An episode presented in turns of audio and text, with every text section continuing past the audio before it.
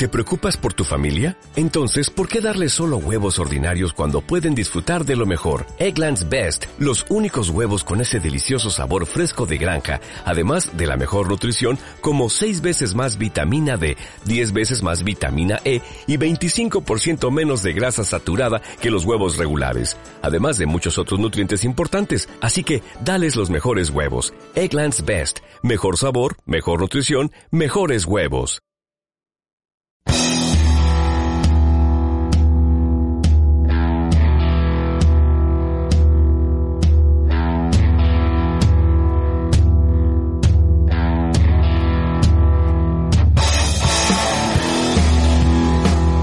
Buenos días, buenas tardes o buenas noches, dependiendo de cuándo estéis dándole al play para escuchar este nuevo programa de 8 Costuras Podcast en su versión del College Football. College Football, que ya estamos en época de lo que más le gusta al bueno de Alberto Herrero, que son las bowls. Y para hablar de esto un poquito, como siempre, tenemos por aquí al coach Nacho Ponce. Nacho, muy buenas. ¿Qué tal familia? ¿Cómo estáis? También tenemos, como no podía ser de otra manera, a Alberto Herrero. Alberto, muy buenas. Hola, muy buenas costureros, ¿cómo andamos? Pues eso, ¿eh? como dice Dani, la mejor época del año, que todos los días tenemos eh, college fútbol y encima todos los días son finales. Y el que os habla, Daniel de Besa, llevando un poquillo aquí el cotarro. Pues venga, vamos a ponernos ya al tema, que no es otro que las bowls que ya se van disputando. Recordad, tenéis bowl casi todos los días de la semana, eh, prácticamente. Raro es el día que no tengáis algún partido de college football con estas bowls de, de, Navidad. Vamos a empezar por las que se disputaron el viernes, las primeras bowls que fueron esa Bahamas Bowl entre Miami, Ohio y Universidad de Alabama, Birmingham. Se llevaron el gato al agua estos últimos por 24 a 20. Alberto, ¿qué nos puedes contar de este partido? Bueno, básicamente ya por el, ya veis, ¿no? En el, en el, en el marcador fue un partido eh, muy, muy reñido. Eh, tú, tú llegaste a verlo, ¿no? También, Dani, este, este partido. El de... Sí, estuve, estuve, viendo un poquito de estos dos. Sí, el viernes sí me pude poner un poquito ahí al, al lío y la verdad que estuvo, estuvo muy entretenido. Bueno, los dos finales son finales impresionantes, que, que al final aguanta en uno el que va por delante, que luego lo diremos, Yo, y en el otro bueno, remonta eh, a la Bama Birmingham. Pero bueno, al Yo. final el otro tampoco le consigue remontar, que realmente la última posesión creo recordar que fue de, de, Miami al final de todo. Sí, bueno, y yo sobre todo es que destaco siempre la competitividad que hay en estas en estas en estas bowls, ¿eh? O sea, a mí me parecieron eh, todos los dos estos dos fueron dos partidazos, eh, quizá en el otro que bueno luego hablaremos del otro. Eh, no había mucho, no veía reservarse eh, mucha gente, creo, y creo que cada vez pasa menos. Suele ser cuando dicen, no, tienen muchas bajas, es que los prospects que se reservan suelen ser los top 50, si me apuras, top 100. De, pero todos los demás es que muchos gracias a esto es donde se, se encuentra su lugar, ¿no?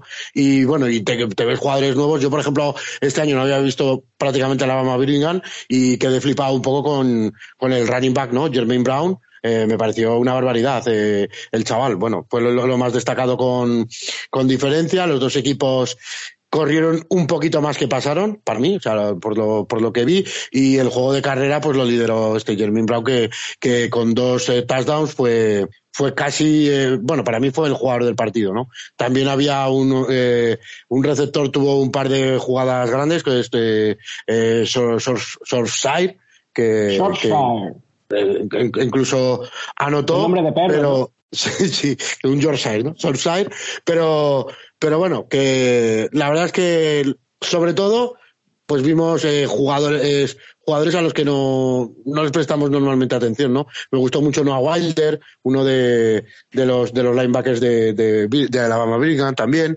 eh, de los D-Lines Nolan Johnson de, de la Miami Buena, que le llamo yo también, ¿no? A la Miami de Ohio la Miami campeona, eh, que, alguna vez ha ganado algún campeonato, ¿no?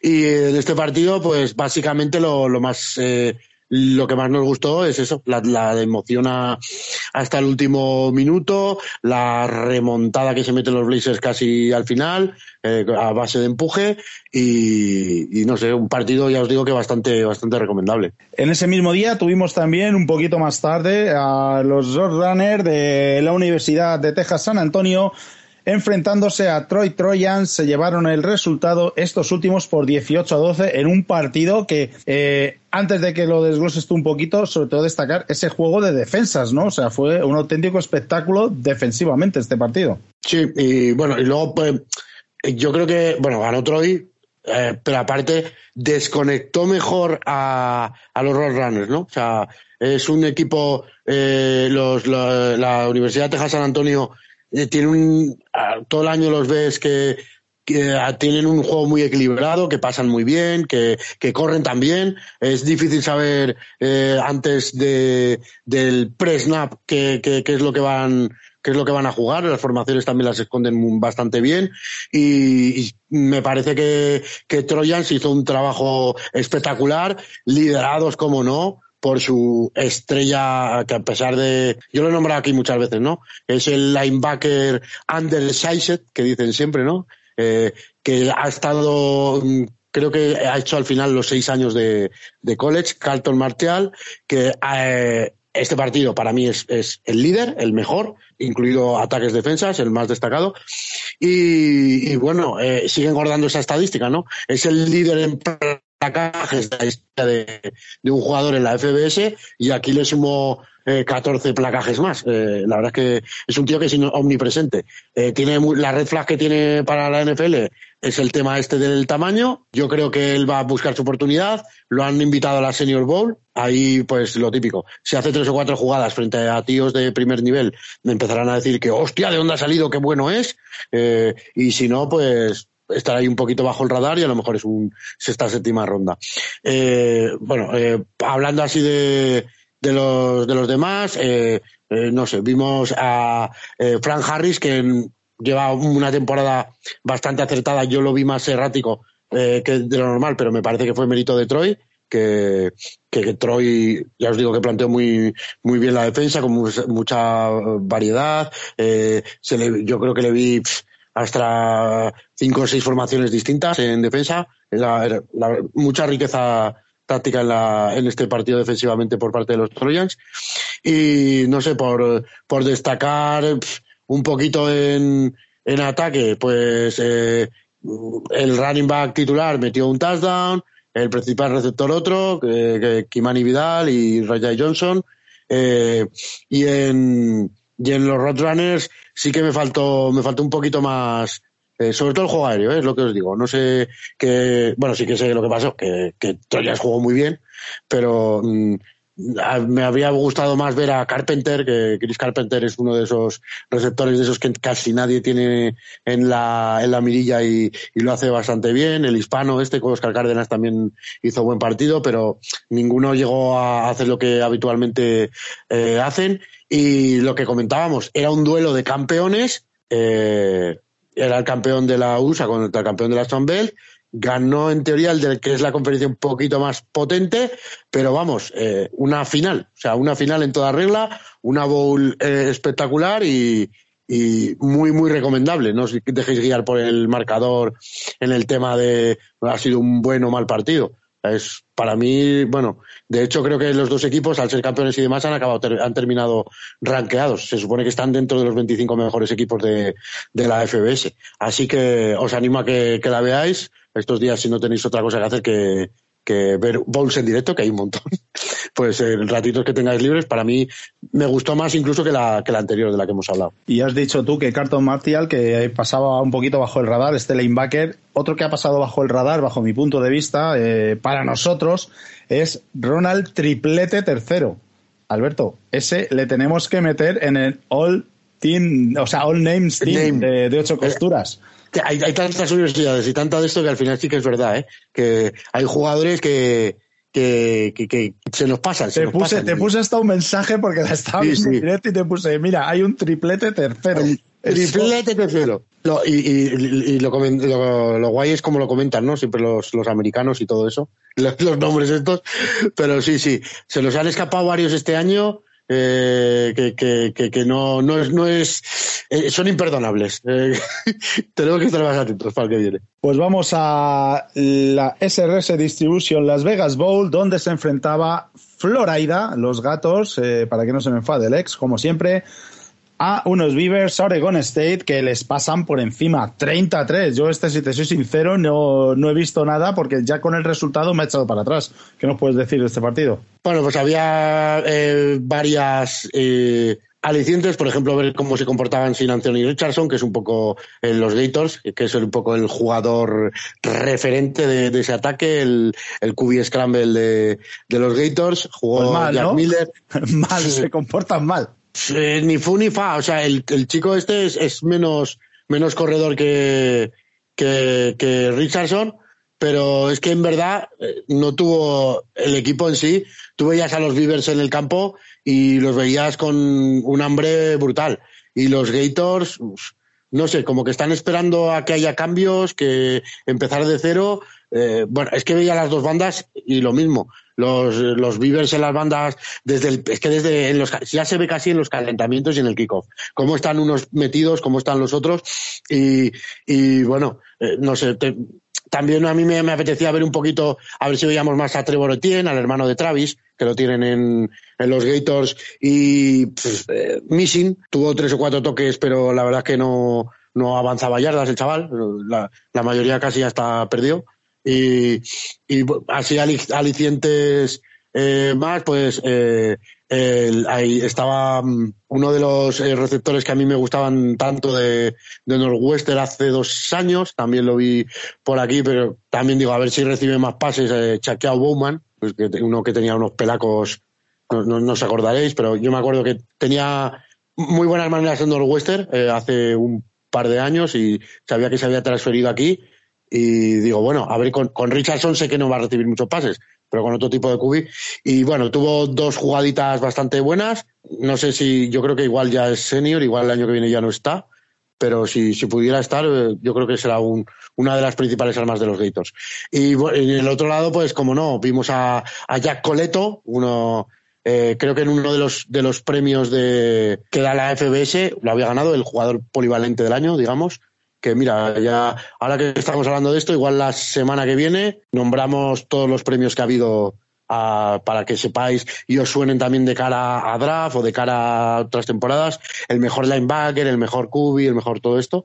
Igual los decimos la semana que viene, esta, esta no, que aún tenemos cositas que hacer. Y eso, Jack Coleto, ese jugador que, que hemos visto en ataque, en defensa, en equipos especiales, eh, eh, de QB haciendo wildcats, de receptor, pues lo vimos en alguna jugada que otra sin llegar a, deslumbrar.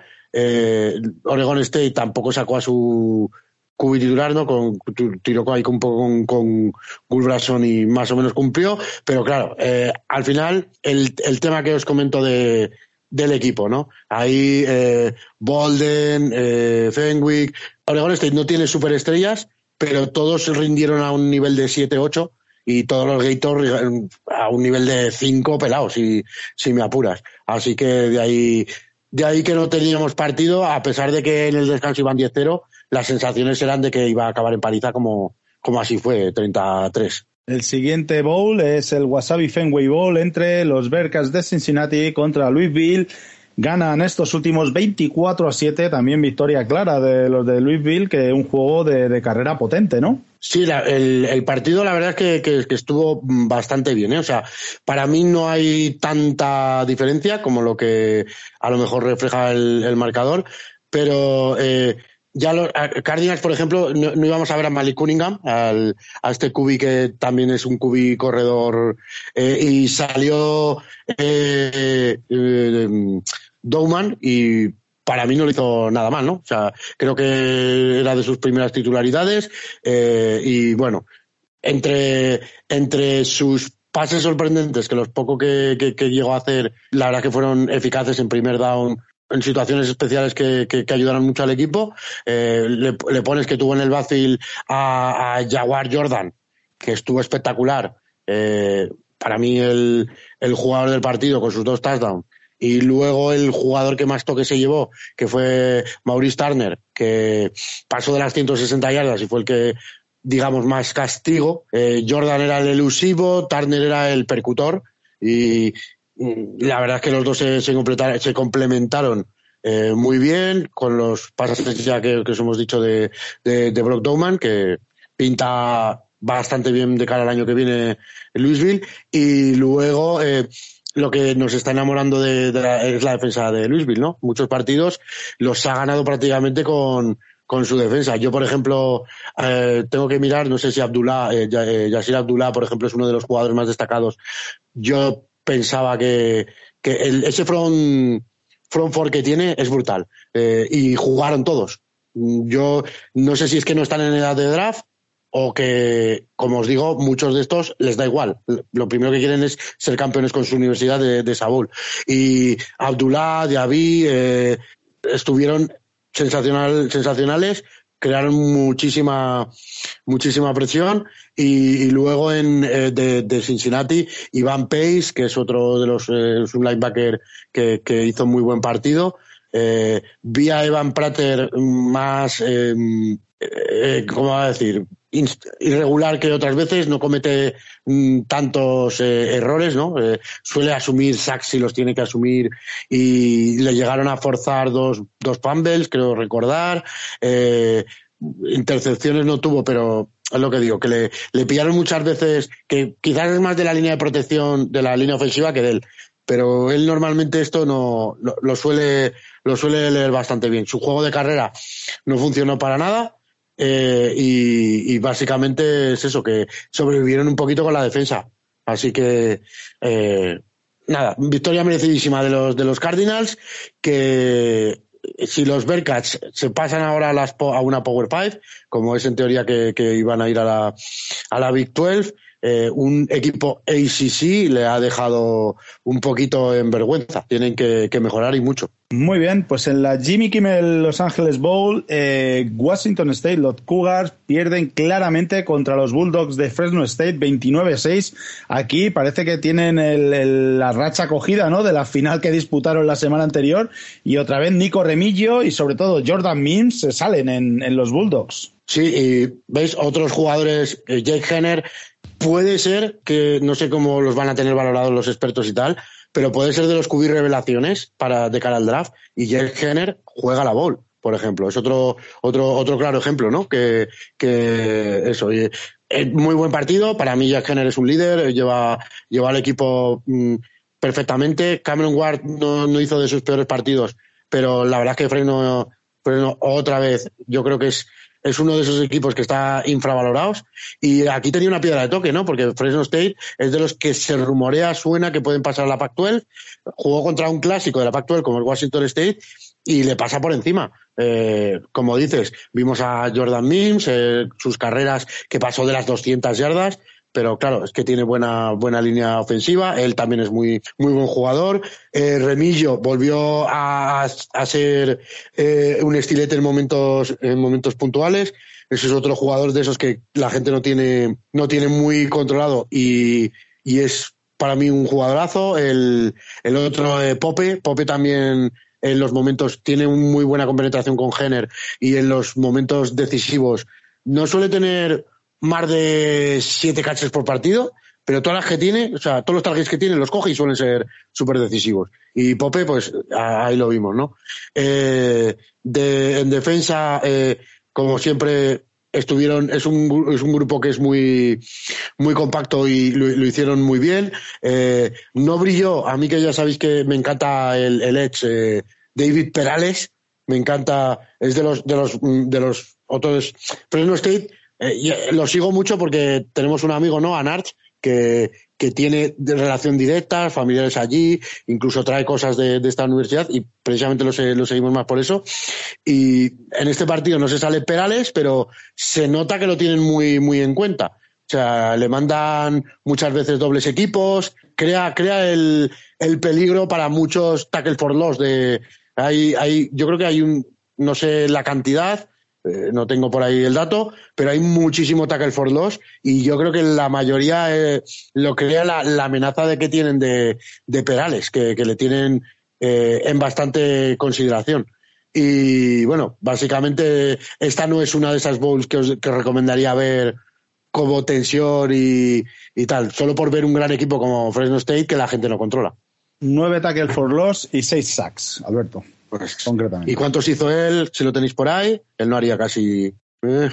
Uno y uno. Uno, uno y uno. Pues mira, él te crea 13, entre comillas, ¿eh? Crea. Pero hace que sus compañeros se, se desarrollen en, y a mí me parece eh, pues lo mismo que hablábamos el año ¿Y pasado esto, con... y esto cómo será en, en inglés, Nacho? ¿Es eh, David Perales o, o David Perales? A tomar por saco.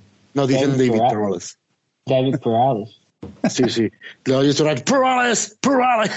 Cuando eso. en este partido no, no lo nombran mucho, ya, ya os digo, porque no está en la jugada eh, de eso, pero en otros que sí que lo he visto, sí que es David Perales.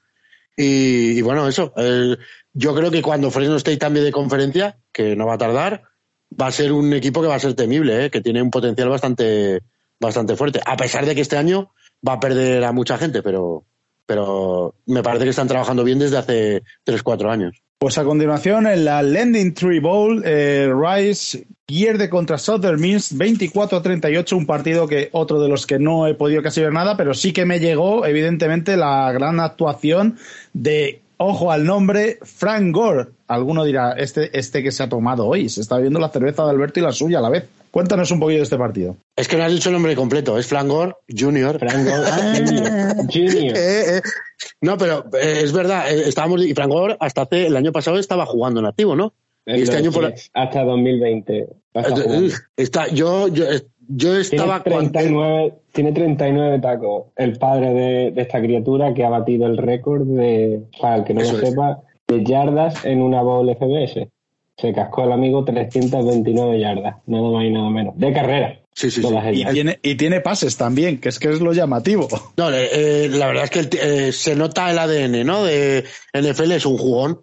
La verdad es que a mí a este chico me gustaría verlo. eh, ya sabéis que no soy muy de menospreciar las no Power Five, pero me gustaría verlo en un programa un poco más fuerte, ¿no? Con tíos más grandes y tal, porque creo que, que sería capaz. Y, y el año que salió, yo creo que este es- igual es su sophomore, Es sophomore, ya, sí. sí, se, ya se hablaba de a ver si llegaba a coincidir a jugar con el padre o contra el padre. Porque y le va a faltar poquito, ¿eh? Le va a faltar poquito porque al paso que, que va, el año que viene es elegible ya. Y bueno, el padre no, no, no sé si está en algún practice squad o alguna mierda de estas, pero, pero por, por, por un añito o dos no van a jugar. Ahí, ahí lo tenemos, ¿no? Y el partido es que se resume, se, se resume en eso, como la- corren muy bien, además corre por todos lados, ¿eh? si, si no habéis visto el, el resumen, solo por ver la actuación de, de Frank Gore, lo corre off tackles, corre, corre por el interior, el tío la verdad es que le bien, tiene, para mí tiene la paciencia, tiene el pozo de, un running back, bueno, ¿no? Tiene ese medio segundo de me paro a ver qué puerta me han abierto por aquí, a ver tal, me voy detrás de mi fullback. ¿eh? La verdad es que es un, es un espectáculo. Lo resumes eh, solo en, en la actuación de Gore, que metió dos touchdowns, pero también eh, su, su QB supo cómo encontrar en Redstone varias, dos veces también a, a, sus, a sus receptores, Trey Lowe. Y, en Rice eh, también te fijas en, Montgomery, porque piensas, igual tiene algo que ver con el corredor de los, de los Bears, el, el otro corredor que había, pero ya, claro, tienes a Frank Gore que lo eclipsa totalmente todo. Y, y bueno, el partido, la verdad es que parece que va a ser muy plácido. Tiene un arreón los, los Owls en, en el tercer cuarto que, que lo pone todo eh, igualadísimo. O sea, de hecho llegan a empatar.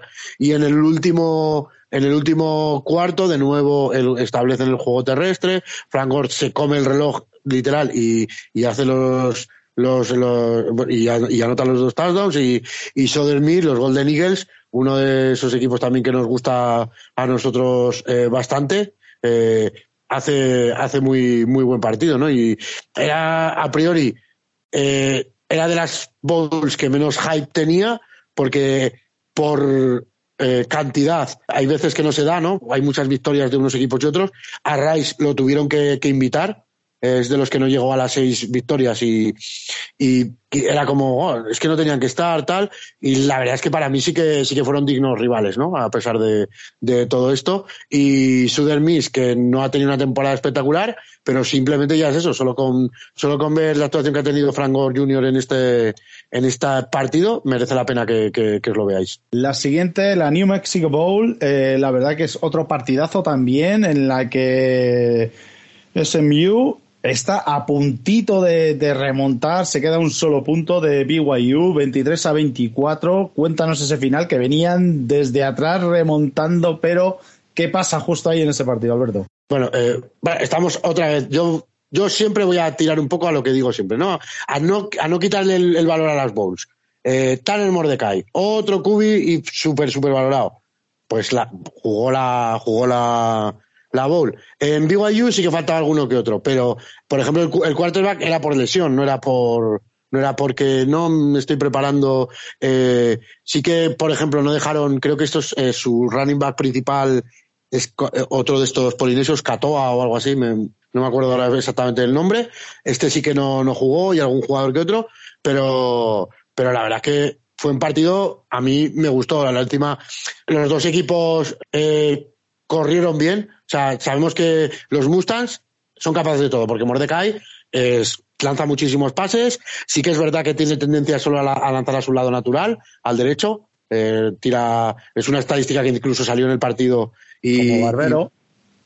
como, Barbero, un saludo que sé, que nos escucha de vez en cuando, ¿no?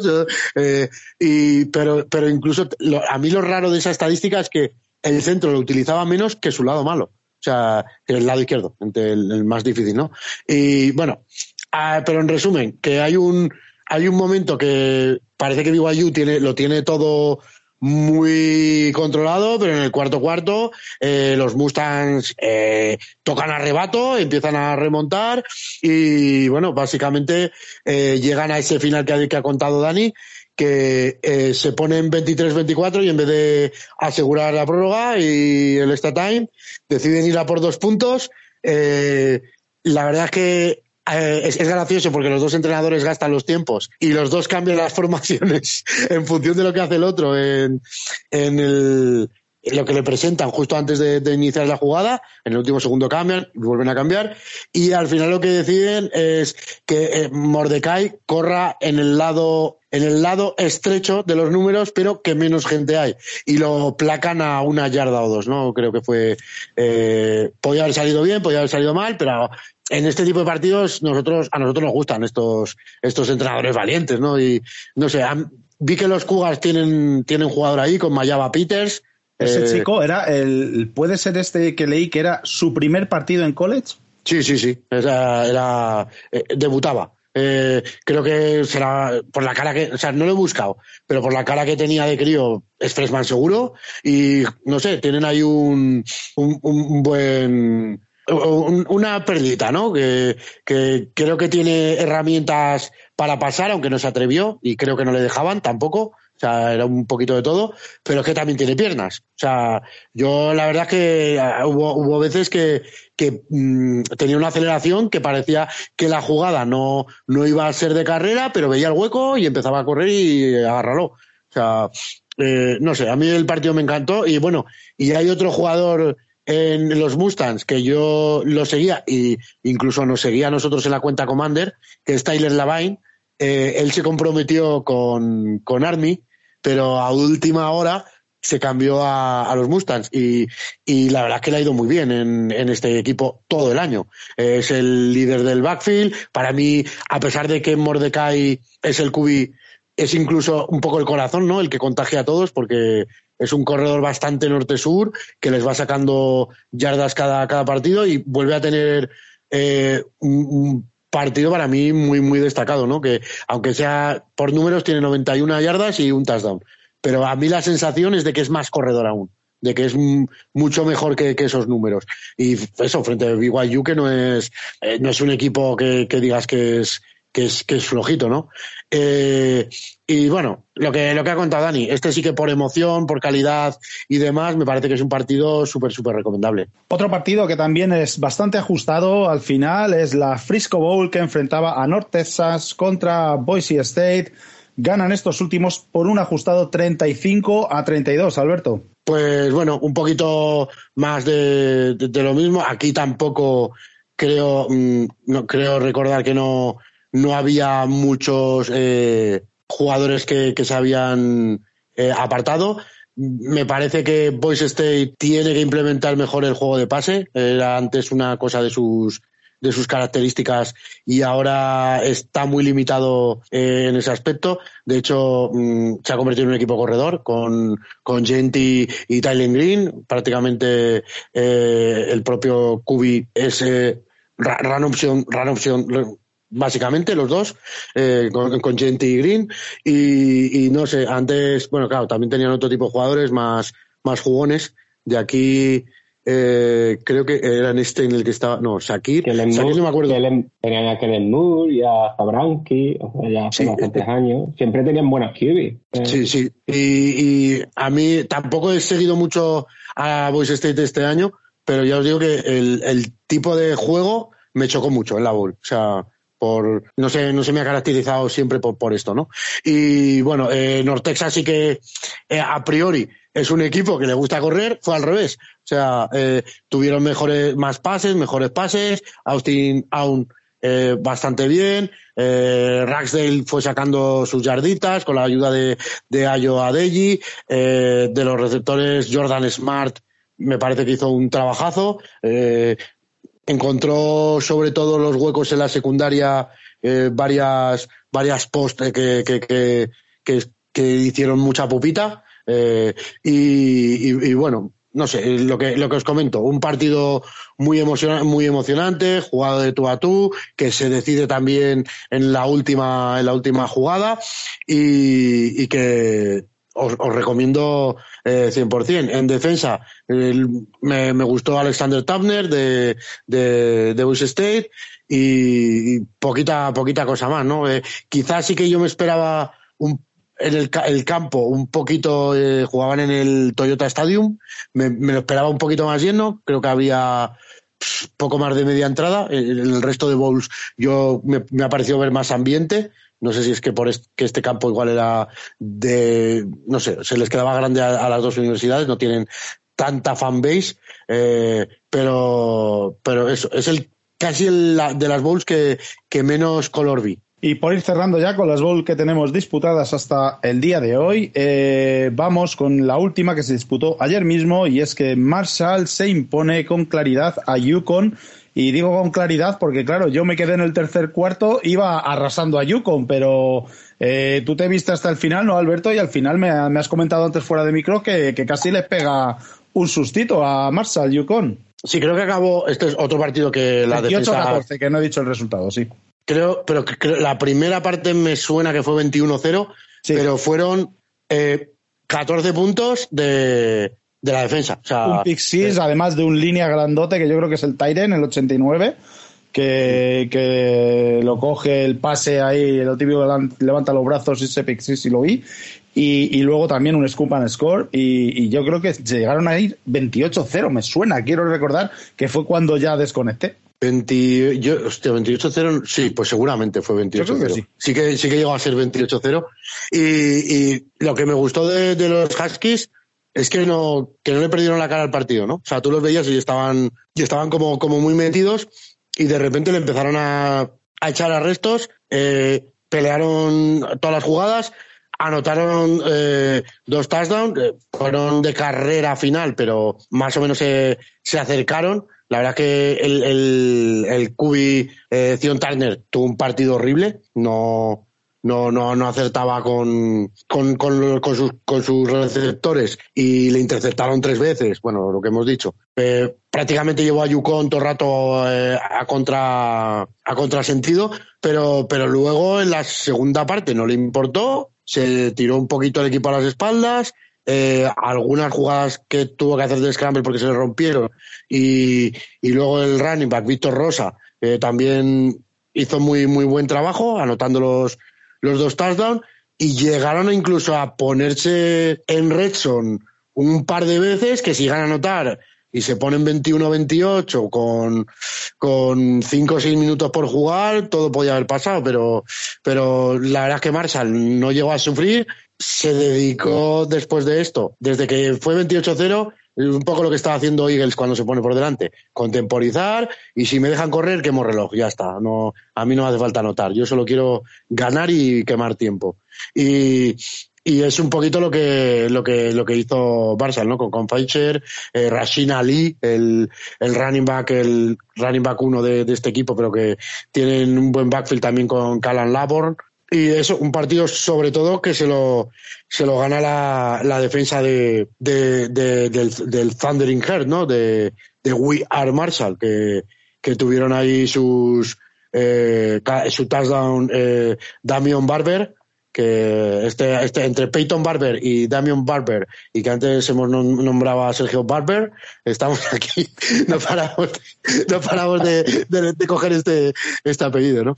Y, y luego eh, el otro que, que, decimos de que también se lo provocó la, la, defensa, pues po poquito pudieron hacer los Huskies. ¿eh? Yo os digo que el partido es un poquito más emocionante de lo que parece, pero muy complicado con, con lo bien que defendió Marshall y el mal partido que le salió a tarde. Pues bueno, hasta aquí vamos a dejar de resultados de Bowls y como es algo que nos gusta mucho aquí en Ocho Costuras, es la zona Commander, esa eh, sintonía para adentrarnos en ese mundo de el fútbol universitario de las academias militares. Was home when you left. You're right. Your brother was home when you left. You're right. The dog was home when you left. You're right. The cat was home when you left. You're right. The fish was home when you left. You're right. Your mommy, your daddy, your brother, your sister, the dog, the cat, the fish was home when you left. You're right. And that's the reason you left. You're right. I left my home. I left my home. Join the army. Join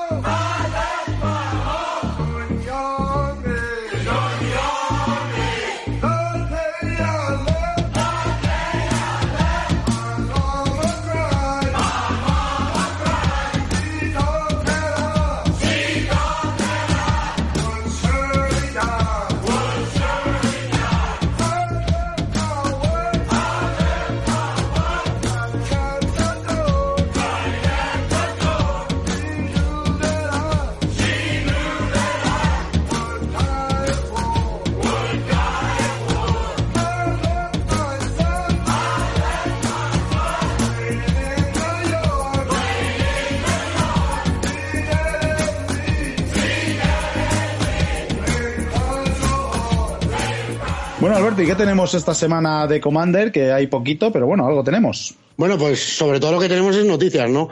A principio de, son, de semana nos sorprendían con, eh, bueno, eh, vamos a ponernos en antecedentes.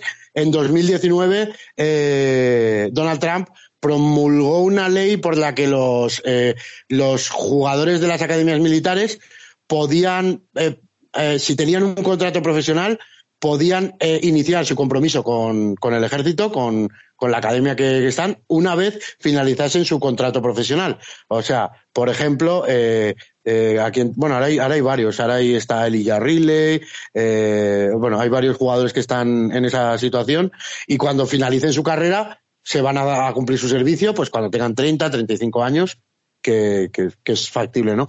Pues eh, a principios de semana en el Congreso de Estados Unidos empezaron a, bueno, a rumarear y a asegurar que iban a tirar para atrás esta ley y que eh, iba a ser obligatorio que todos los eh, jugad bueno, jugadores, todos los atletas universitarios de, de Army, Navy, Air Force, lo primero que tienen que hacer es cumplir el servicio.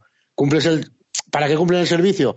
Para devolver el dinero que el gobierno, en teoría, ha invertido en ellos que ya sabéis que las carreras, eh, si en España nos parecen caras, allí una carrera media te vale 60.000 euros. O sea, eso es una, una locura. Y los primeros sueldos de los universitarios suelen ser para pagar esas carreras eh, que suelen hacer con préstamos, ¿no? Pues aquí obligan eh, la, eh, los eh, el Congreso obliga a que todos los cadetes de Army Navy Air Force una vez terminen la, la temporada se incorporen directamente a sus destinos, a los que han escogido, y ya cuando cumplan su compromiso, que ya sabéis que aquí lo hemos comentado, los marines son cuatro años, porque suelen tener un poquito más de peligrosidad y tal. El resto son cinco, entonces ya después de que finalicen eso, pues si se salen del ejército ya han devuelto su, su como su inversión, eh, entonces es cuando podrían jugar. O sea, tendrían que hacer todos como Villanueva.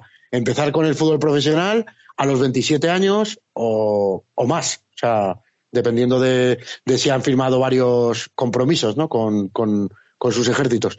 ¿Y por qué era tan importante esto? Porque yo creo que desde Roger Staubach no había un prospect de las academias militares para mm, que esté predicho para salir en primera ronda. Eh, en muchísimos sitios, Andre Carter, el que lo comentábamos en el partido de Army Navy, ¿no? ¿Por qué enfocan tanto al 34? Decías tú, ¿no?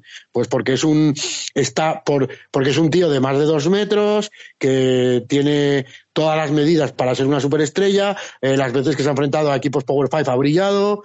Entonces es un tío que, que todos los scouts, creo que este año todos los equipos de la NFL, todos, han estado presentes en entrenamientos de Army para, para, para, para vigilarlo, para ver cómo, qué, qué, es lo que tienen ahí. O sea, eso no tampoco es habitual, ¿no? Eh, está proyectado para que salga por el puesto 22. Hay muchos que lo ponen como segundo edge. Es una especie de outside linebacker. Es que lo utilizan un poco de todo. Y, y el, hay muchos equipos que dicen que están dispuestos a, apostar por él, ¿no? Entonces, si le pasase, si esta ley creo que se aprueba eh, esta semana o la semana que viene en el Congreso.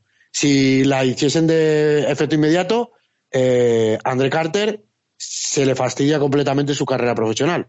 Pero hoy, recién, hoy sí que han salido, hoy ha salido noticias en ESPN que le iban a respetar eh, este año que los que estuviesen preparados o se presentasen este año eh, iban a poder hacer, no, no, les iba a contar aún. Entonces, André Carter se presentará al draft y seguramente será elegido por, por algún equipo.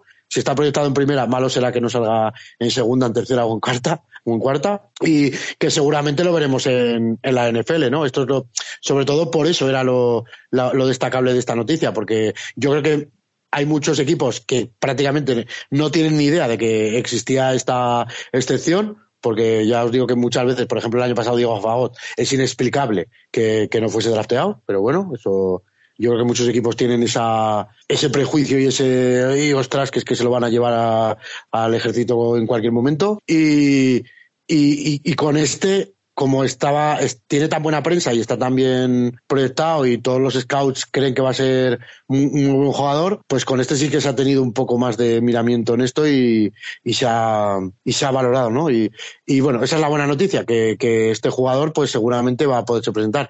Los demás se presentarán, pero si se presenta alguno, pero lo veo difícil que, bueno, tenemos a Somers, Somersvig, el long snapper de, de Virginia Military, que también ha sido invitado a la, a la Senior Bowl y que hablan maravillas de él. Yo, la verdad que para evaluar un long snapper, joder, tengo que... Esto es Nacho, ¿no? Que están los equipos especiales del Team Spain, igual controla más. No, no controlo yo que lance un lanzamiento un milímetro más arriba, un milímetro más... ¿sabes? Que llegue 0,2 segundos antes eh, pero a ver, es el entorno más controlado. Si, si te pones así, yo creo que incluso es más fácil, ¿no? O, o yo por lo menos lo veo más fácil. Un long snapper tiene una tarea muy concreta que luego si luego sale a campo abierto y demás, pero bueno, le evalúan los snaps. A un running back, a un QB tienes mucho más que evaluarle. Eh, el long snapper, pues sí. Eh, lo que es la calidad, pues le mide el tiempo de, de la snap, la espiral, la, la, si hay mucho, si está involucrado en muchos field fallidos en el cual la operación pues no vaya bien. Pero al fin y al cabo lo, lo, complicado es compararlo con el resto del equipo. ¿Te sale a cuenta pues draftear un long snapper teniendo en cuenta la contribución que tiene el equipo? Pues seguramente no. O cómo comparas la contribución de un long snapper a la de un Panther o a la de un tight end pues ahí es donde está complicado a la hora del draft, ¿no? Pues fíjate, eh, de los dos jugadores de academias militares, los dos que van a la Senior Bowl es André Carter y es este long snapper de Virginia Military, que es de FCS, la que le gusta llamar a, a Nacho Segunda División. no, ya, ya maté, maté, un gato una vez, pues ya soy eh, asesino en serie de gatos. Pues mira, ahora, ahora, tienes la tarea de seguir también al long snapper de Virginia Military Institute. Y, y bueno. que tenga ese pasaporte español para Ojalá, poder convocar ¿eh? al team. Eso sería la hostia. ¿Y qué te iba a decir? Aparte, ah, bueno, y luego la última noticia que tenemos de. Bueno, de esto ya está. Está eh, lo que se refiere a elegibilidad y Army ya está. Eh, tenemos los cambios que ha habido en Navy, que el interino que era Brian Newberry, eh, que habían nombrado head coach momentáneamente, ya lo han hecho oficial. El año que viene va a ser el head coach eh, eh, oficial, ¿no? El, titular. Ya no es interino, ya es por pleno derecho. Era el coordinador defensivo, lleva cuatro años en, en Navy y desde que ha llegado lo de la defensa es algo espectacular. O sea, es que me parece que, es un genio defensivo. Eh, creo que va a seguir llevando la defensa a pesar de que, de que han ascendido al entrenador de linebackers, a PJ Volker, que, que me dirá de Besa, te has equivocado, que ese es el de, el de Pat.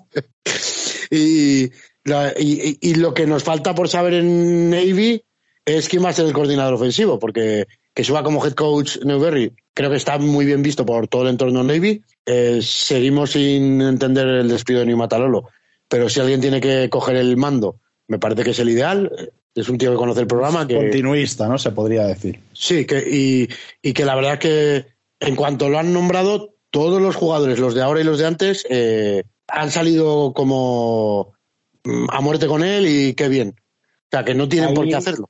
Hay algo por ahí que no sé si lo, has visto, tú que estás al día de todo, Navy, Alberto, pero hay una entrevista que acaba de hacer New Matololo, creo, con Dan Casey, en The Coaches Collective, en el podcast, y hablan con New Matololo y, y da algunos detallitos de, de Navy de la situación que pueden ser interesantes. Bueno, yo no se fue, yo lo que conté en el anterior, que no se fue contento, cosa que, que él pedía seguir un año más que, y acabar el contrato, que era lo que tenía, un año más, que, el calendario había sido la leche, eso lo había dicho yo, no hacía falta que decirlo, y, que no sé, que, que eh, no sé si, lo que no sé si ha habido alguna riña interna es que New Matalolo tampoco se pronuncia mucho en redes.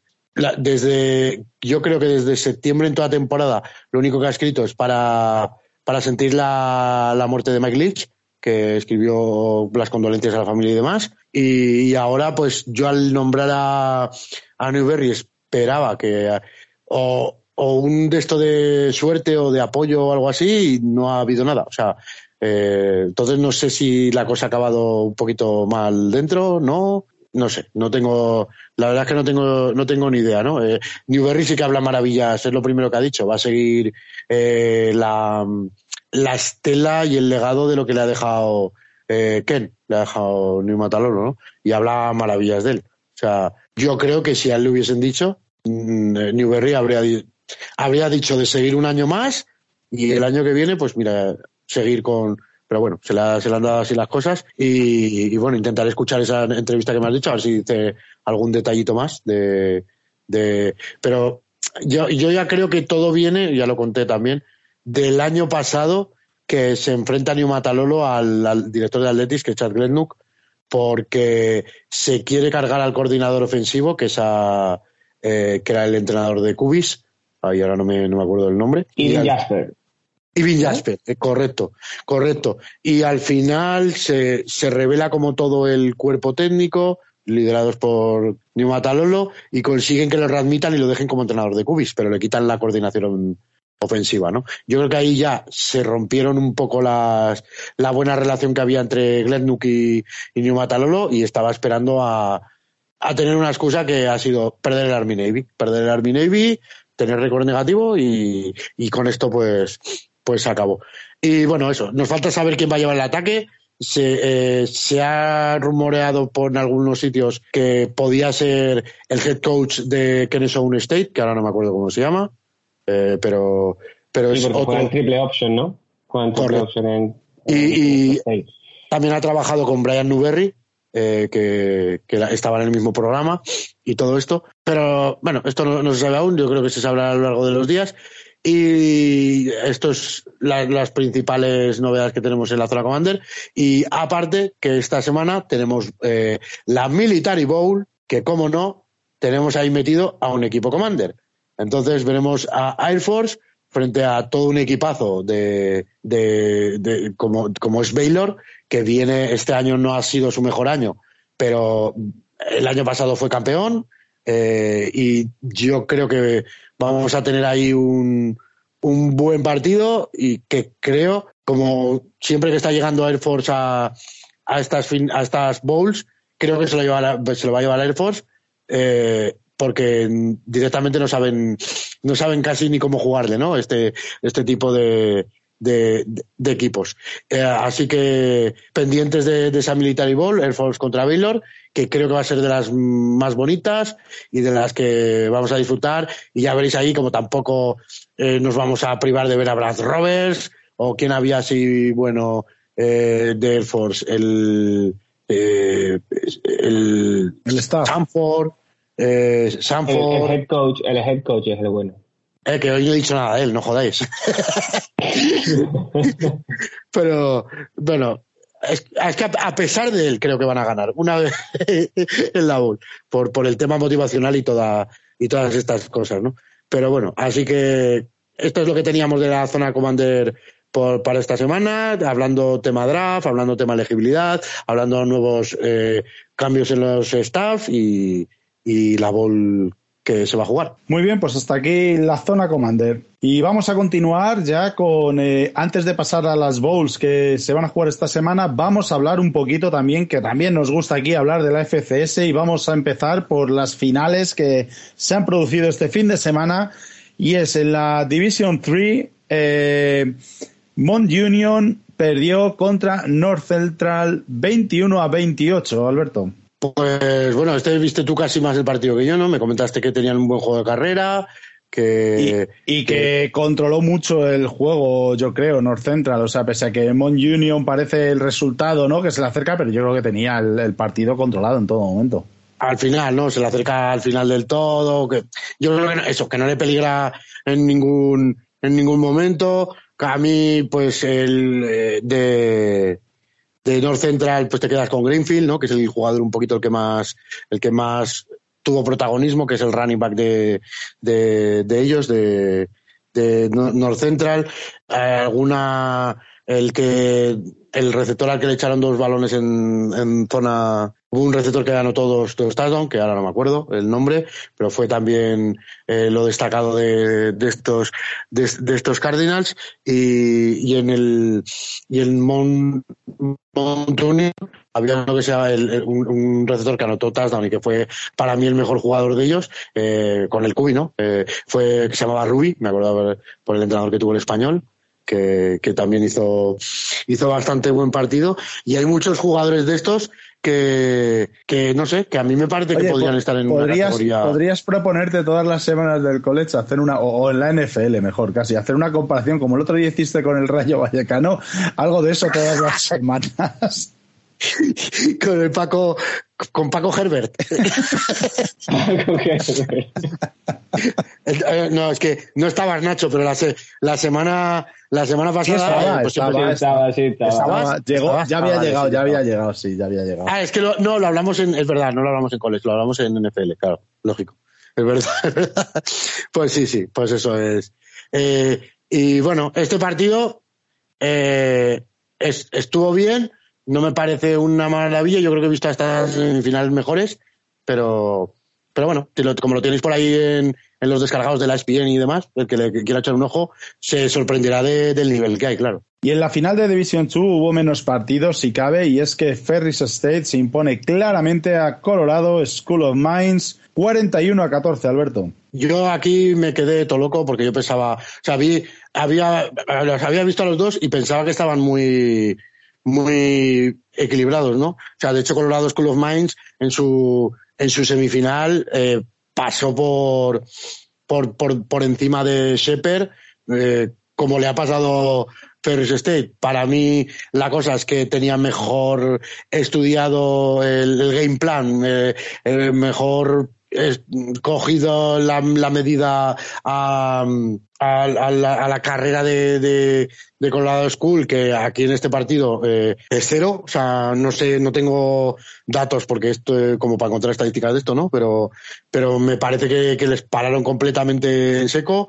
Eh, no pudieron correr, tuvieron que pasar más de la cuenta que Matocha, que es el, el cubi de, de ellos, sí que pasa, pero no es un cubi que en cada partido se tire eh, 50 balones y yo creo que se, se tiraría 40 fácil. Eh, con la con, con el partido que, que, se les dio porque fueron las dos cosas que rápidamente en el segundo cuarto ya se les habían ido con lo cual tenían que pasar y que la carrera no les funcionaba Entonces, ya eh, Colorado School of Mains, al partir del, del descanso, no era ni, ni, un, ni un reflejo de lo que le había visto yo en el otro partido. Y Ferris State, pues eh, muy bien, con un Taylor que corrió eh, espectacular, con un Mitchell que no tuvo que pasar prácticamente porque, pues precisamente por avanzaban bien, tenían el partido controlado y sobre todo la defensa.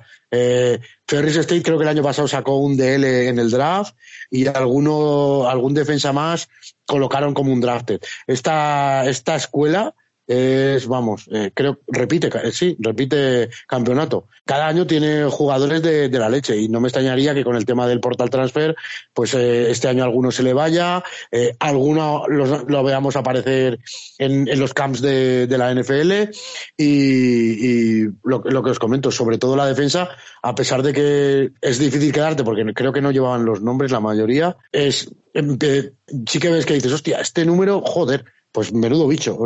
Y, el año pasado me acuerdo que lo dije, lo pensé de uno y al poco tiempo dijeron drafteado, dije, coño, este, justo. O sea, que fue en, la final y le ganó a Valdosta State el año pasado. O sea, y fue un, algo similar, que parecía que iba a ser un equipo, iba, iba, parecía como que íbamos a tener una final muy equilibrada, muy tal, y llegó Ferris State y en la final hace el mejor partido de incluidos semis, cuartos y demás por ver, por ver algún jugador y otro, os podéis ver el partido, pero ya veis que no, no, hubo, no hubo mucho color. Pues vamos ya con la FCS Division One. Están las semifinales y la primera semifinal, Incarnate World, está a puntito, yo creo, de dar la campanada y de imponerse a los Bisons a North Dakota State, pero finalmente ganan estos por 35 a 32 en un último cuarto que consiguen remontar, pero que se la puso en crudo al principio del partido este, este equipo a, los Bisons. Eh, tuvieron que recurrir a ese juego de carrera, ¿verdad? Es que este equipo, el que no lo conozca, yo, bueno, partidos enteros no lo he visto, pero hacen cosas bastante chulas en ataque. Incarnate World, bastante esquemas bastante chulos de carrera, de RPO y tal, y, la verdad que, esta temporada han, hecho cosas muy chulas, así que el, que tenga curiosidad por lo que es más la parte estratégica y demás, les, les recomiendo que bichen cosas por ahí porque la verdad que merece la pena. Y es otro equipo que también que no sabes por dónde te va a salir porque tiene balanceado y todo. Creo que en este partido también eh, empieza muy bien, sobre todo en defensa. Le, hacen un safety a, a North Dakota al principio. Eh, por eso le anotan hasta relativamente fácil los dos primeros drives, en el primer drive y con el safety y tal, y se les llegan a poner o 16-0 o, algo similar, ¿no? Y claro, North Dakota, que es un equipo que es corredor, pero corredor, corredor, corredor, eh, eso ya dices, ostras, pues no sé yo si le va a dar, si le va a dar la vida para, para remontar, ¿no? Pero no se pone nervioso en ningún momento. Eh, su cubi, Cam Miller, eh, es que no hay manera. Este chico, lo del tema de pasar, es todavía peor que Malik Willis cuando lo, decían que, pues, o sea, es, mm, aunque lo tengas abierto con cinco metros de separación con otro, no, no lo suele poner en el sitio. de hecho, creo que salió una estadística que no, me acuerdo en qué, en qué momento completó el primer pase, pero... pero mm, uno de 12, uno de 12, 5 yardas. pues ya ves. O sea, y no me acuerdo en qué momento fue. O sea, el colega, ya ves, un pase.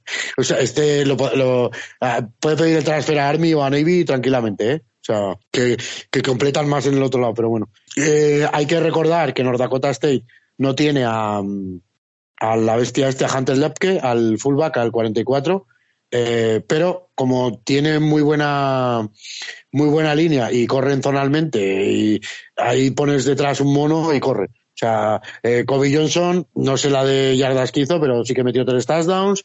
Eh, luego el propio, el propio Cam Miller, sabiendo también eh, sus limitaciones, lo ponen a correr muchísimas veces y le, abre, le abren huecos. Eso sí que piernas y físico tiene el, el chico. Y, básicamente con eso y con, una defensa que también estuvo. Directiva, ¿no? Acuérdate que te dije yo los dos números, ¿no? Que te dije, no sé quiénes son. El, el número 2 el número dos y el 99 eran. El 99 en el par ras, que era una auténtica pesadilla para, para el ataque, hasta que se puso las pilas, claro, que iban muy por delante. Y luego Dawson Weber, el, safety, el número 2, que, que, interceptó dos veces, eh, rompió muchísimas jugadas de pase, eh, se marcó un auténtico partidazo ahí en, eh, atrás de, de, la defensa. sí, Spencer Weger. Eh, pues, eh, fue, fue también el que, el que le rompió un poco el ritmo a, a los Cardinals, porque más o menos hasta que empezó a emerger, su figura, eh, les estaban bailando bastante a North Dakota State, que este año creo que la metieron antes de playoffs como la tercera favorita.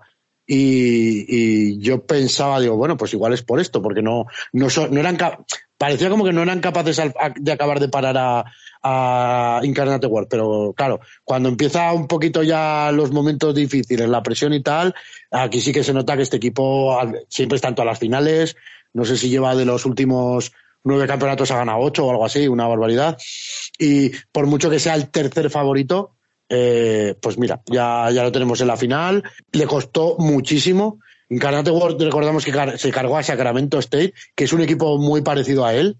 O sea, los dos eh, tienen, eran muy, muy alegres en ataque. El partido baloncesto, ¿no? Ese fue el partido baloncesto.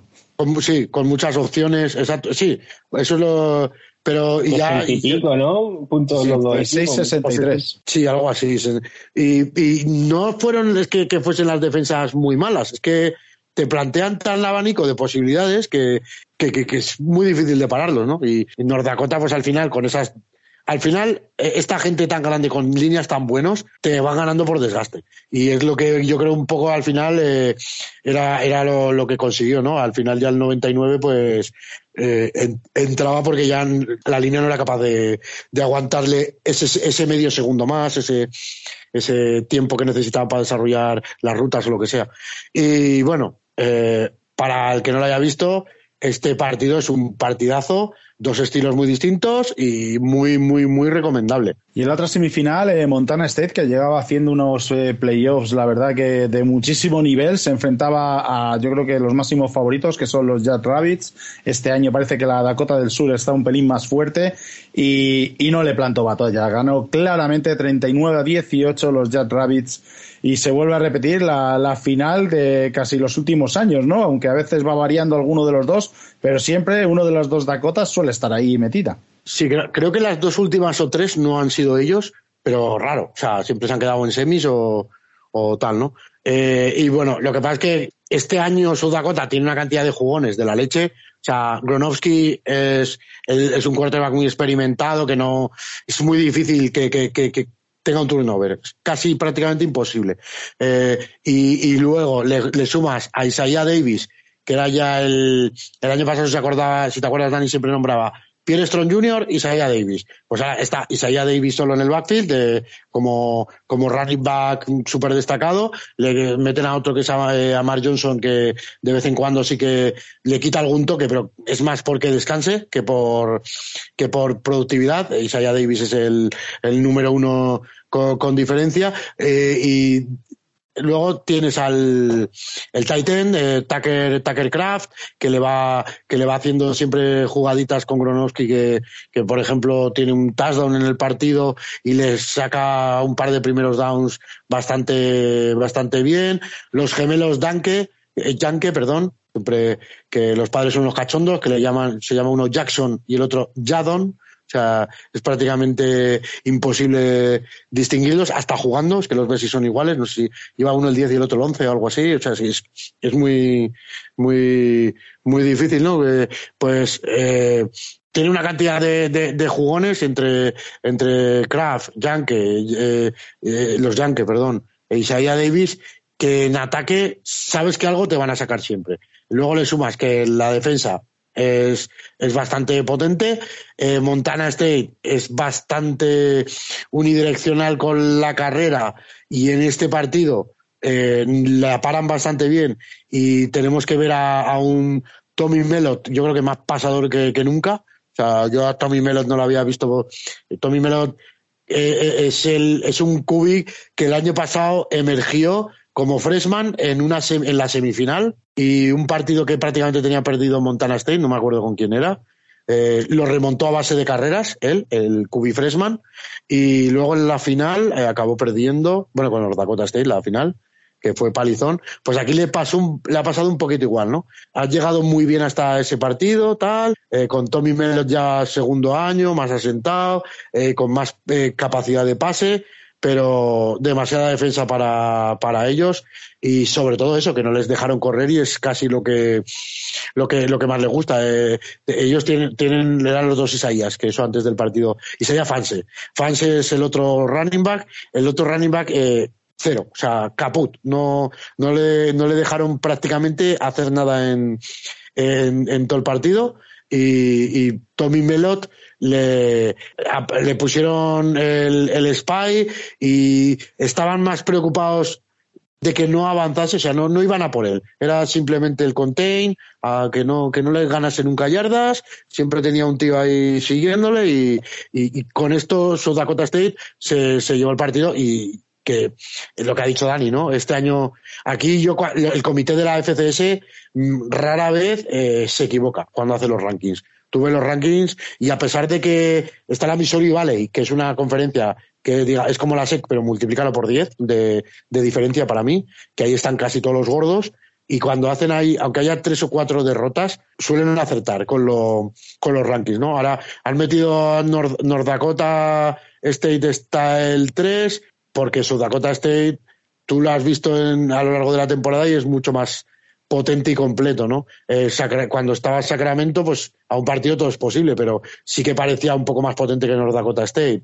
Así que eh, ya se nos eh, presenta el derby de las de la de North Dakota South Dakota State por por la piedra esa, el monolito este que divide los cuatro estados, pues en forma de final eh, ya sabéis que, que, esto se juega ya como es por tradición en el campo este de, de ahí me saldrá. Es el de North Dakota.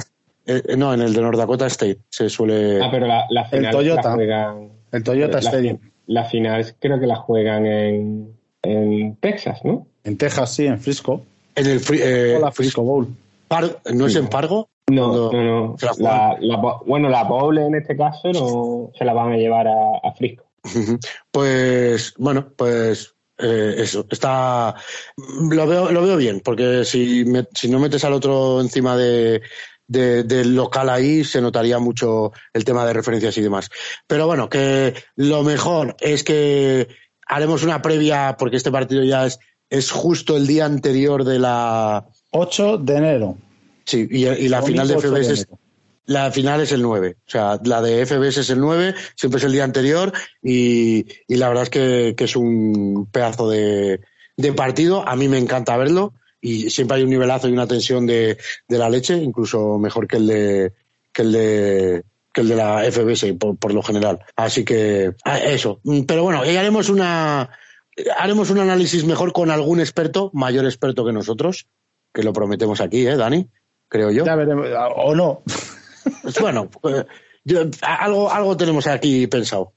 Eh, vamos a hablar también que, no la metí antes en las bowls eh, de la de una bowl porque realmente sí se considera una bowl la Cricket Celebration Bowl entre Jackson State y North Carolina Central que fue un auténtico partidazo en el que Sedeon Sanders aparte de ser el hijo de DeJong eh, creo que ahí puede haber quarterback. Alberto hizo un partidazo el chico.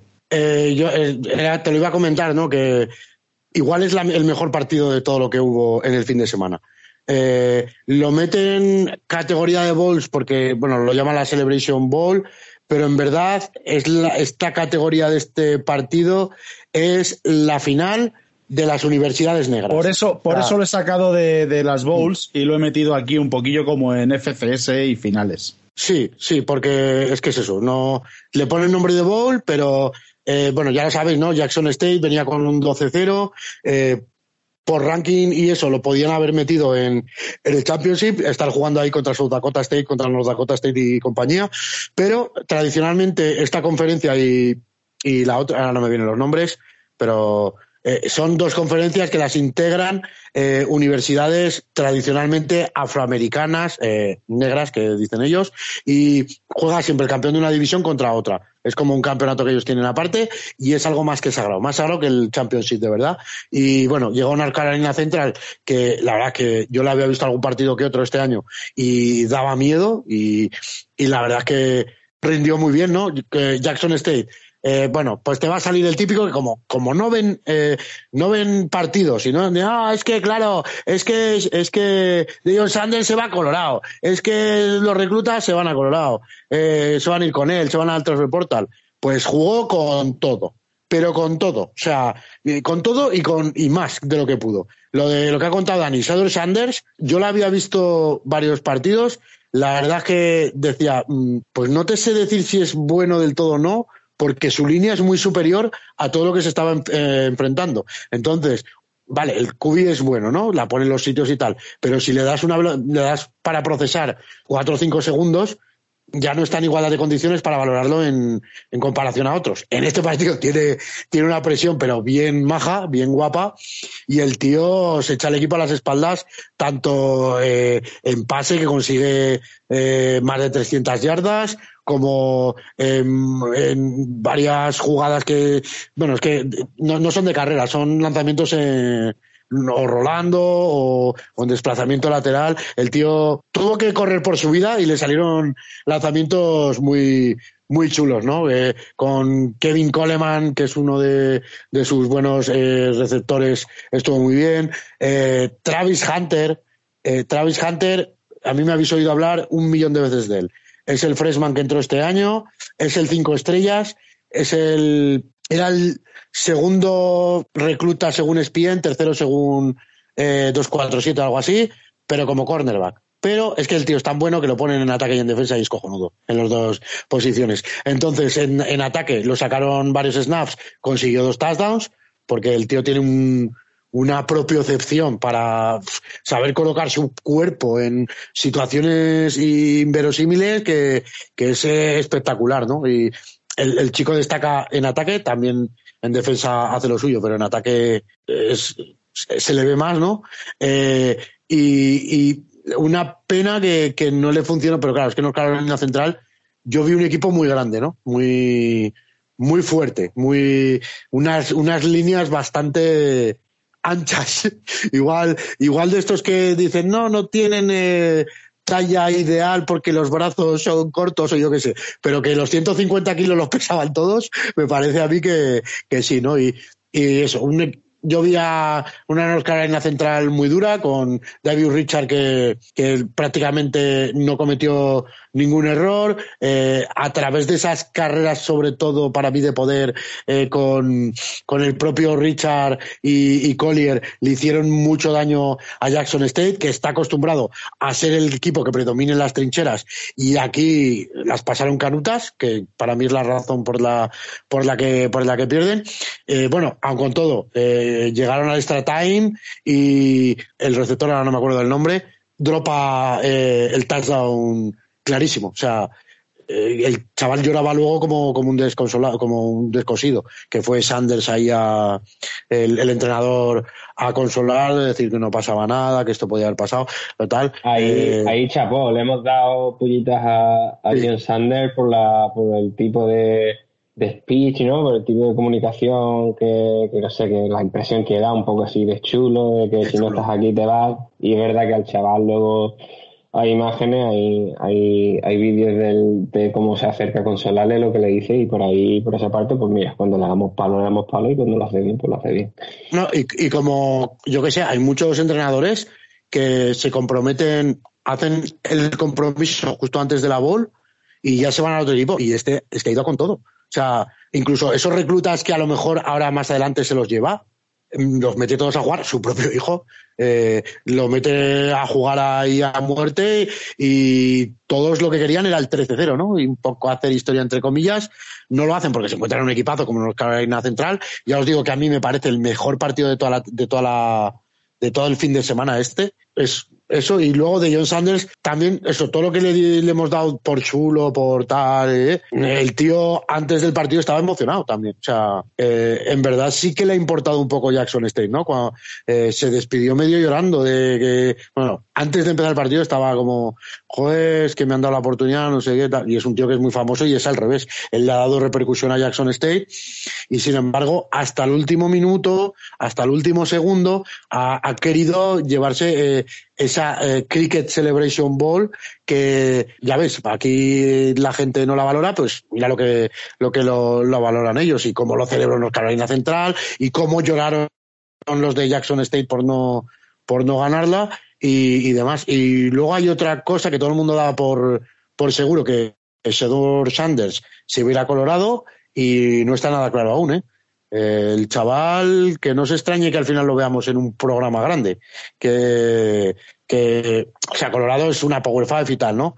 Pero que de repente llegue, yo que sé, me, lo invento y diga a Florida, pues que tiro a, por este tío, porque eh, sí que varios de estos reclutas grandes, eh, buenos de cuatro estrellas y tal que había conseguido han entrado en Transfer Portal, casi seguro que se van para allá, pero Sador Sanders habían anunciado, se va Colorado, y él ha dicho que no, que él está escuchando aún a ver, a ver qué, qué puede pasar. O sea que yo también creo que él sabe que su padre relativamente es limitado, lleva un, a lo mejor si no lleva un cuerpo técnico que lo vea él así con posibilidades, él pues querrá llegar a la NFL y está muy bien salir en, los cuatro highlights del año de la semana de, su partido porque es está con Deion Sanders pero él querrá salir en los highlights de, Florida ganándole un partido a Kentucky yo qué sé no o sea es lo que y que y querrá eh, desarrollar su visión espacial eh, su ball placement y todas estas historias que me parece que,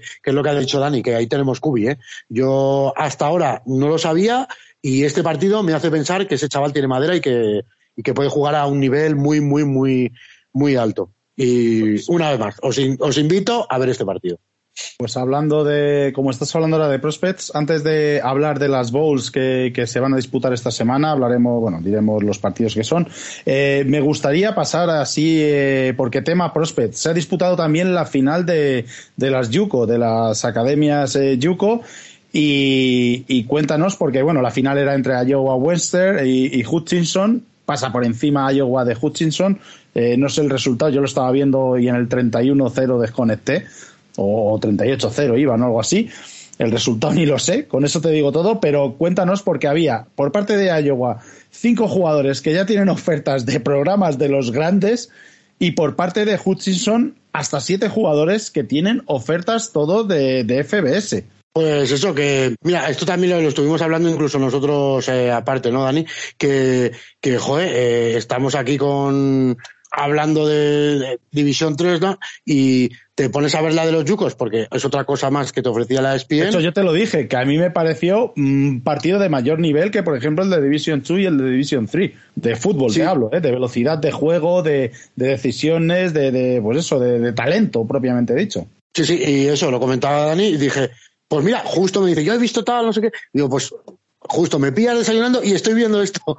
Y, y bueno, para que os hagáis la, la idea, eh, el receptor de Hutchinson se va a Alabama. O sea, es un, un jugador que, que, no se va, yo qué sé, es que se, no, a, a, un, a, una medianía, se va a un campeón. O sea, eh, Malik Benson, eh, que no se te dio el nombre, que se te había cortado un poquito, Alberto. Malik Benson se va a Alabama. ¿Quién había más? Eh, de, de, de, estos estaba. Eh, eran varios de Hutchinson. Marcelo, Marcelo Bussi, te lo tengo yo porque como pusiste el tweet te lo he cogido. Marcelo Bussi eh, tiene tres ofertas. Larry Johnson para Tennessee, para Volunteers. Eh, Jaden Jones, el defensive line para los Seminoles, para Florida State. Chris Morris tiene hasta cuatro ofertas y de hecho te contestaron los de Central Florida que ellos son uno de las cuatro ofertas. No, Yamarik, Morris ya la, ya la ha cogido. Ya ah, está comprometido con. Este ya lo ha cogido Central Florida, ha sido ayer ah, o, pues hoy. hoy Entonces, eh, Chris Morris debe ser hermano, o vete tú a saber, tiene cuatro ofertas también. Y Desmond Schuster para Illinois. Y en el otro lado, en, en, Iowa, está Jamory Colston para Washington State Mika Davis para tiene tres ofertas, no sabemos de dónde. Quintral Jamison Travis, cinco ofertas. Winley para Kansas State y Anterio Thompson en Iowa. Se ha comprometido ya. Casi nada el nivel de estos chicos de los Yuko, ¿eh? Es que todos son Power Five, todos son.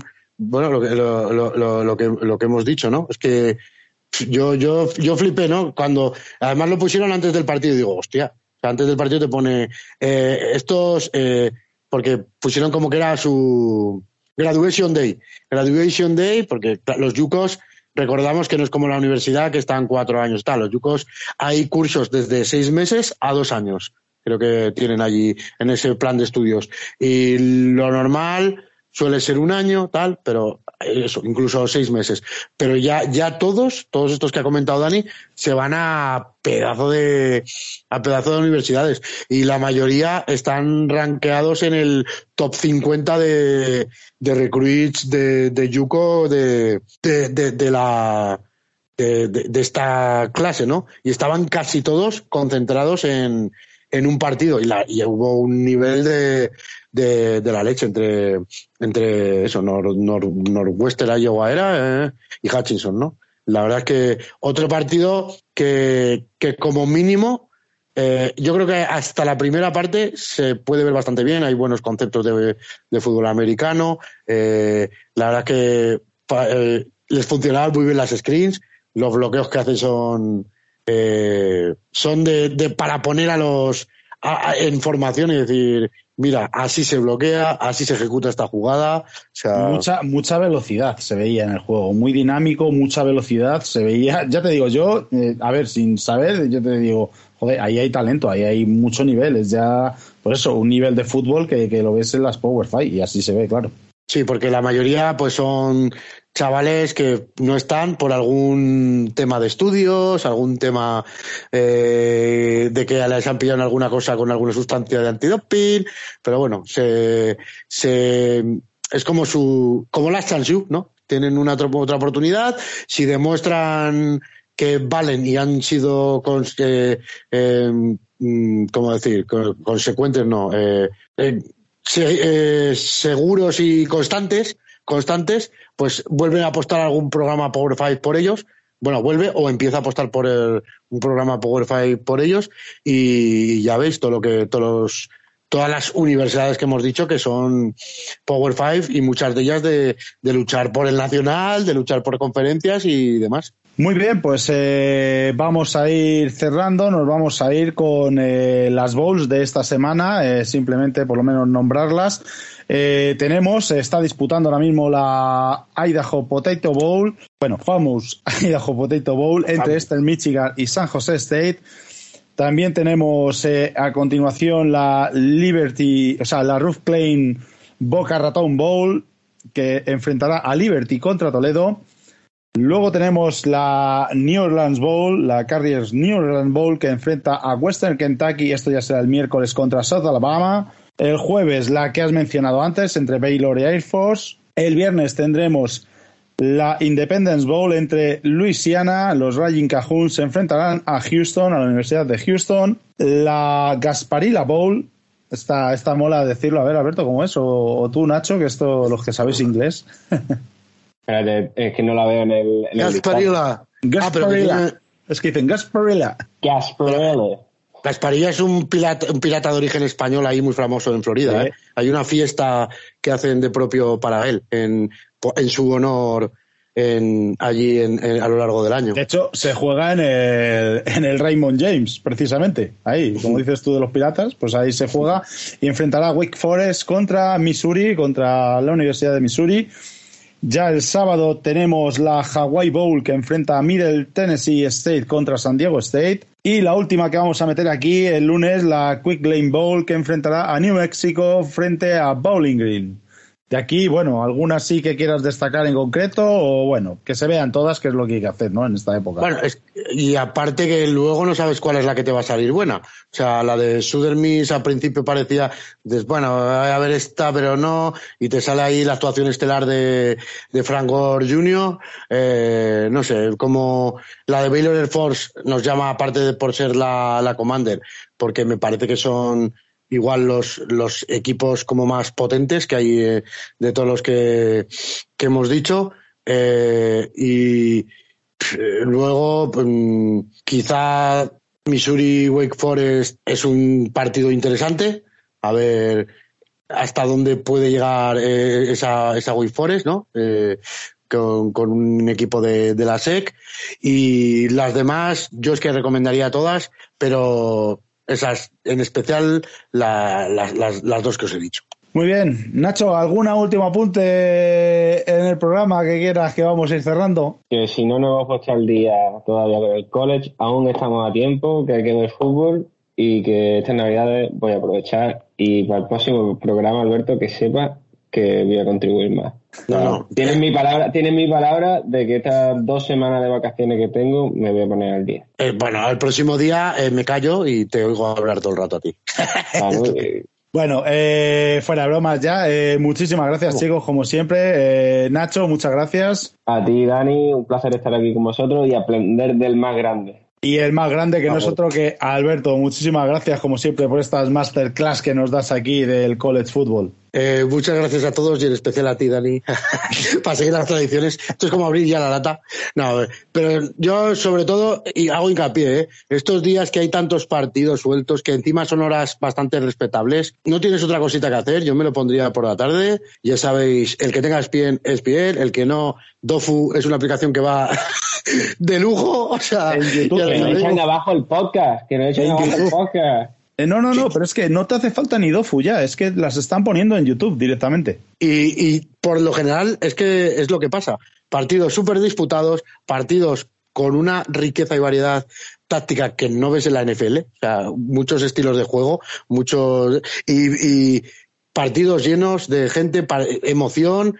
Y bueno, di- dile al de Marshall. El de Marshall estaba, se ha puesto el, el entrenador de Marshall eh, bailando ahí en mitad de los jugadores eh, que no había acabado el partido aún, chocándose contra ellos contra las corazas. O sea, que, que, el que me cuente a mí que, que ellos no le dan importancia a esto que no merece la pena, os repito que es que es el típico que solo le gusta ver eh, en las semifinales de eh, Georgia, eh, Ohio State y, y como mucho Clemson, si, si le sacas. O sea, pero ya os digo que es un- una locura y para mí, sin lugar a dudas, la mejor época del año eh, del fútbol universitario, es- esto de las Bowls. Y a todos los que estáis ahí detrás, espero que os haya gustado este programa. Si habéis aguantado hasta aquí, muchas gracias a todos vosotros. Os esperamos la semana que viene. Esperemos que con alguna sorpresa para hablar de college football. Hasta la próxima. Adiós.